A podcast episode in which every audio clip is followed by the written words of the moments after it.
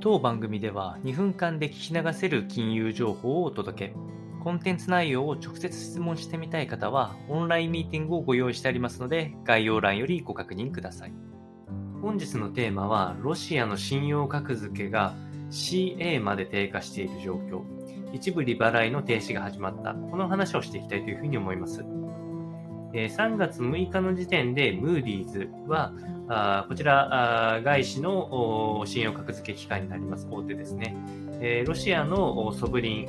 外国債の格付けを2段階引き下げて CA という、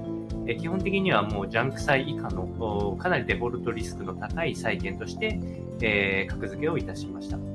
特に中央銀行の資本規制による対外債務、諸外国へのえー、クーポンの支払いですね。これらが制限されて、え、ルーブルが外に出ていかない状況になってきているということで、なんとかデフォルトを保っていると、デフォルトせずに保っているという状態になっています。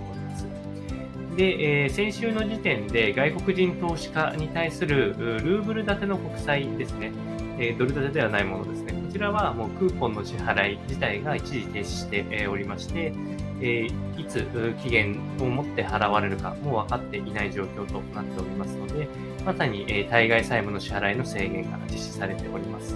今後、自国通貨自体の支払いも止まってくると、本当に間もなくデフォルトになる可能性があるので、